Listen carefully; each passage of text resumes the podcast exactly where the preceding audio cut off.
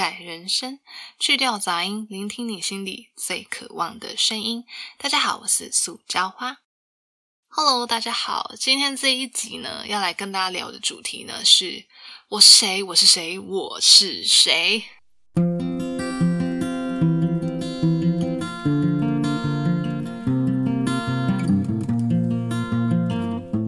其实呢，刚认识我的人啊，诶可能会想说，诶塑胶花，你是一个蛮爱聊天的人哦，就是感觉蛮爱聊天的，可以一个话题一个话题一直接着讲下去，而且你也有自己的 podcast 频道，感觉你应该是一个蛮外向活泼的人哦。诶虽然说可能刚认识我的朋友们会有这样的想法啦，但其实跟我熟之后就会知道，呃，我虽然讲话浮夸，但其实我是一个蛮内向的人。呃，刚才那句话呢，大概是我我这个人的个性的总结。但这个总结是怎么来的？其实呢，我是谁这个问题，我从国中开始，然后到我毕业后，然后进入职场，然后又离开职场，这个问题其实都一直陪伴着我。我到底是什么样的一个人？探索自己的这个过程呢，会把它分成四个阶段。这四个阶段呢，在我不同的。人生中呢，有扮演着不同的意义。呃，其实在我国中的时候，这个阶段呢，叫做无语问苍天的阶段。为什么无语问苍天呢？呃，其实国中的时候，大家都知道，国中生嘛，常常会有一些少年维特的烦恼。那我本人呢，就是少女塑胶花的烦恼。少女塑胶花的烦恼是什么呢？她常常会想着一些：我是谁？我为什么要念书？我是一个活泼的人，还是一个内向的人？我到底是谁？没错，少女塑胶娃常常脑中呢就想着这一些问题。但你也知道嘛，国中时候的塑胶花，因为你还还只是个国中生，对自己的认识也不太深，然后嗯，当时呢也只知道念书，所以其实也没有其他的方式可以让他去探索他自己。那他因为找不到答案呢？嗯，发生了什么事情呢？因为找不到答案，这个少女塑胶花呢，她的成绩就下滑了。没错，而且还是在国二，在国二、国三的时候要考会考的时候。你看这个人是不是多么的疯狂？我从国中的时候，真的就是一个非常爱思考这些问题的人。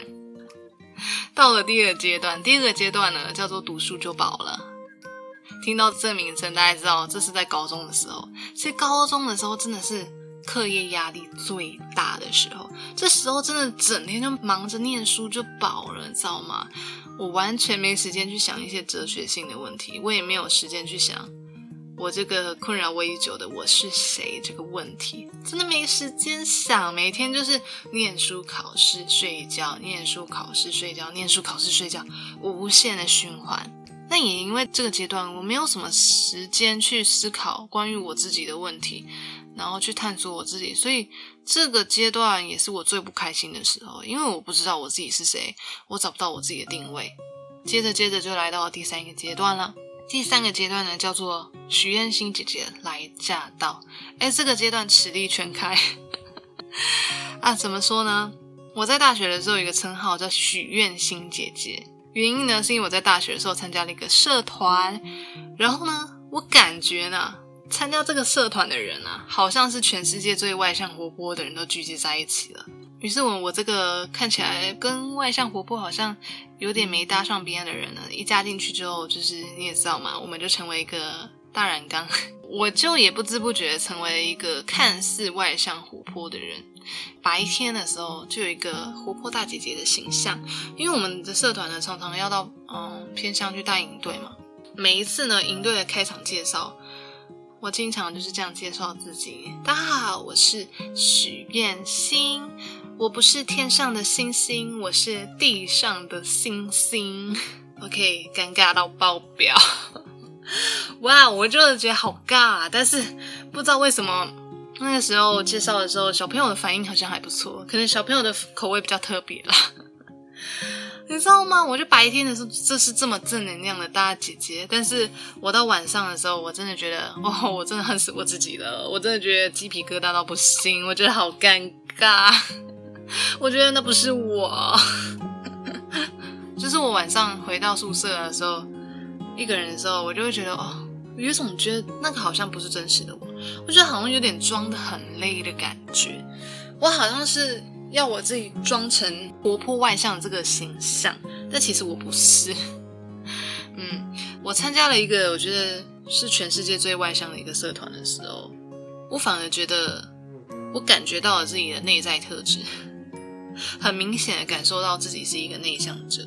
还有一个故事啊，那这个故事也是让我感受到自己也是具有明显的内向特质。那就是我在大学的时候，其实有一段时间我有双主修，修了很多外系的课嘛。那其实修很多外系的课的时候呢，有一个困扰，什么困扰呢？就是那个科系的课呢，一开学第一堂课，老师就会这样说：“同学们，大家好啊，今天开学第一天嘛，大家认识彼此嘛啊，好，我们就来玩个破冰游戏。我们同学认识彼此嘛啊，我们就每个人自我介绍啊。”然后自我介绍，这时候我一听到，我觉得好尴尬。Oh my god！我觉得要在全部的人面前自我介绍，说啊，大家好，我是塑胶花，呃，我今年几岁？我来自哪里？我就觉得好尴尬，我觉得好害羞，我不想要。但接着自我介绍完之后，老师就会说：“OK，同学们，好，我们自我介绍完之后啊，我们接着就要来分组啦。我们接下来课哈，我们。”评量的方式就是分组报告。Oh my god！我听到分组报告这四个字，我的天都要塌了。因为我跟大部分同学啊，不是到非常熟悉，少部分同学可能是因为社团的关系有认识啦。这样的情况下分组报告的时候，我好焦虑，我不知道我要去哪一组。然后我对于融入新的班级啊，或者是融入同学们，我真的是有一个担心存在，我不知道。害怕自己不知道怎么融入，然后会紧张啊！我每次分组的时候，我都好紧张。嗯，可能别人看来会觉得，哎，不会啊，你看起来很 chill，有没有？不是很 chill，是很 chill。你看起来就是很云淡风轻啊，很随和啊，然后看起来很慵懒啊。就是感觉对你来说没有什么问题啊，你还蛮融入的感觉啊。但其实我内心一整个就是紧张到爆，我真是手汗脚汗流到爆，你知道就是它对我来说是一种压力。我觉得就这样嘛，大学就这样过了嘛。那其实大学我就是一个活动狂啊，超爱参加活动的，去参加了很多校内校外社团啊，然后当了系学会干部啊，也去打工实习啦，参加外面的活动去探索我自己。那其实毕业后呢，我就到了第四个阶段，叫做我问我爱我有多深。Oh my god，好尴尬。没关系，我们就是一个尴尬的频道。其实到了毕业之后，我不像大学一样参加很多外面的活动。我到了毕业之后，反而比较多的是在内在探索。所以我看了很多的书，然后也花了很多的时间自己一个人独处。以动物来形容我自己好了。可能大学的时候的我就很像是小蜜蜂，嗡嗡嗡来做工，有没有？永远都很忙。那到了毕业后的我，就像孤土中的一匹狼一样，嗯，有很大很大的变化。我发现我在向内探索的时候，我更可以去了解我自己是什么样的一个人，而且这个答案感觉是更真实存在的。那我刚才有说嘛，就是毕业后其实看了蛮多的书的。那我这边有两本书，我还蛮想推荐给大家的。啊，没有叶配，没有叶配，跟大家讲，这两本书都是我自己自掏腰包买的哦。好，第一本书呢是《安静是种超能力》。这本书主要是在讲内向者如何在职场中生存。因为其实大家也知道嘛，职场中大家可能就是总是会觉得，你如果要在职场中脱颖而出，你可能要成为一个外向的人、活泼的人。会社交的人，嘴甜的人，有没有？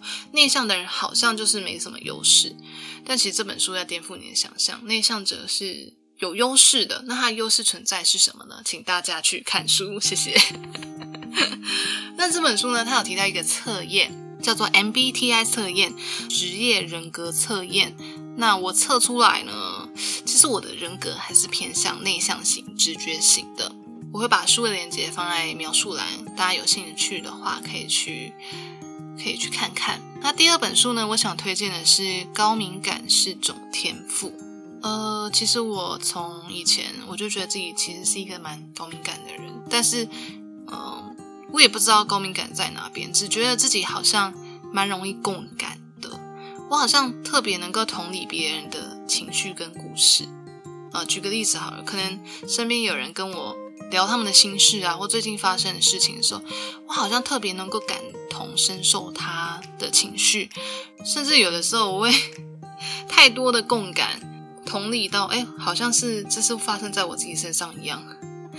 对，代入感太强烈，就会蛮容易去受到这个情绪上的影响。我在看了这本书之后，会发现说，其实共感能力或是能够同理别人的能力，这也是高敏感的一种特质。那还有蛮多项特质的啦，也欢迎大家去看看这本书这样子。那这本书呢，它也有提供一个测验啊，就是说，呃，你的高敏感指数越高的话，表示你是一个高敏感的人。那我测出来的分数，果不其然，真的是蛮高的。我会把链接放在下方，欢迎大家去测测看。经过这也有几十年了吧，就是我这样慢慢的探索，发现我自己其实是一个偏内向而且高敏感的人。我一开始反应我有点难接受，为什么？我觉得我以前啊，我世界是非常单纯、非常天真的，我是一个天真无邪的小孩。我觉得外向才是讨喜的，我觉得内向一点都不讨喜，内向是劣势，内向不会帮助你可以被别人看到。我不知道，我觉得我好像没有办法以内向为荣，你知道吗？我没有办法 proud of you，proud of myself。为什么？为什么我是个内向的人，好难过？为什么我又是个高敏感的人，非常难过？于是呢，我就会想要去反抗，你知道吗？我想要去证明我自己可以外向，我想要证明我可以成为一个活泼的人，我为什么不行？对不对？我每天都跟自己说，Trust me，塑胶化，You can do it，你可以成为外向活泼的人的，你可以的。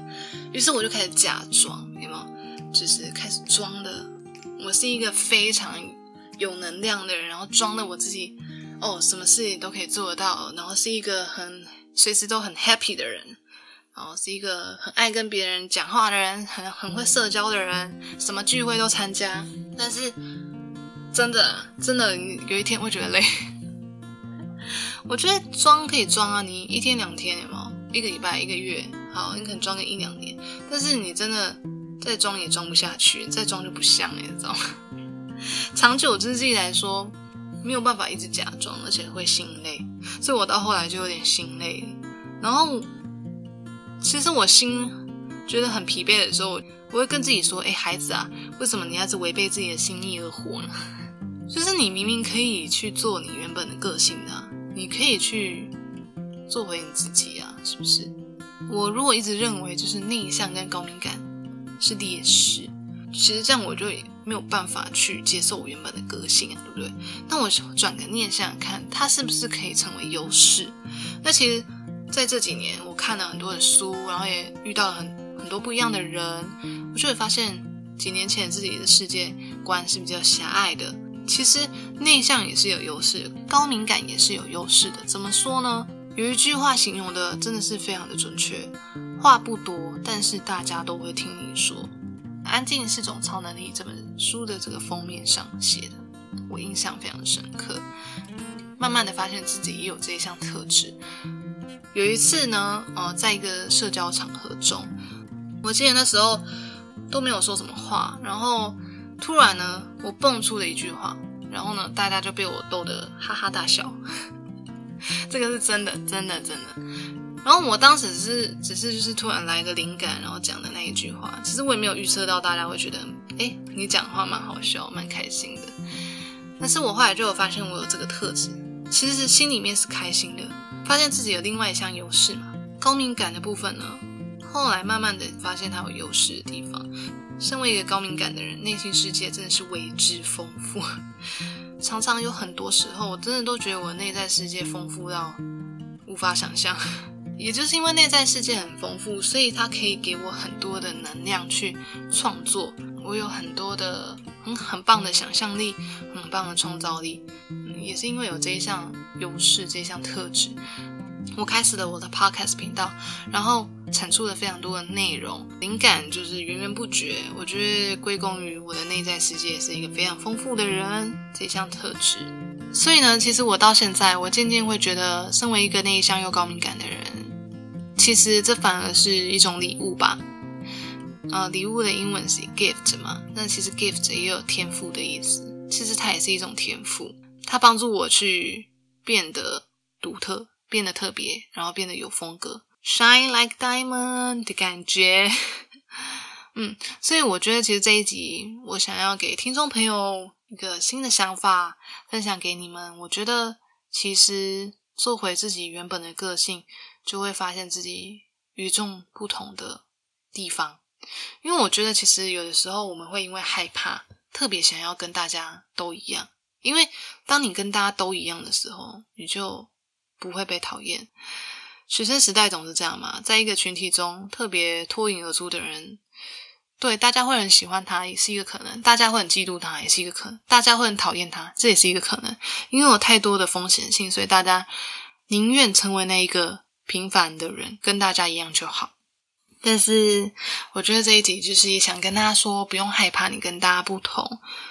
就算是你的个性可能你觉得跟大多数的人都不同，那也没关系。哎，因为我本人也是，其实有很多的那个人格测验测出来，我个性的特质真的世界少数，世界少数的人才有，真的。当你发现你是世界少数特有的。个性，或者是你觉得你身边没有什么朋友跟你的个性很相同的时候，我觉得没有关系，就表示你很特别，因为特别才有被看到的机会吧。我是这样想的，所以希望大家都可以成为夜空中最亮的那一颗星，也期待大家在不断的借由各种各种方式去探索你自己之后，你能够去嗯，能够找到你个性的迷人之处。下一集呢，我会跟大家聊聊呢。身为一个内向又高敏感的人，到底是怎么在这个现实的这个社会生存下去？会有下一集的这个产出，其实是因为，因为这个世界大部分都是以外向活泼的人，感觉是由他们为主体，反而内向，他可能就比较隐藏在某个地方。我是这样感觉啦，但是还是有他可以生存的方式，而且也可以活得很好。那也欢迎大家多多支持，然后关注我们每一集喽。欢迎大家到 Apple Podcast 留言，或是到佳花老师悄悄话信箱跟我交流。我们下一集见喽，拜拜。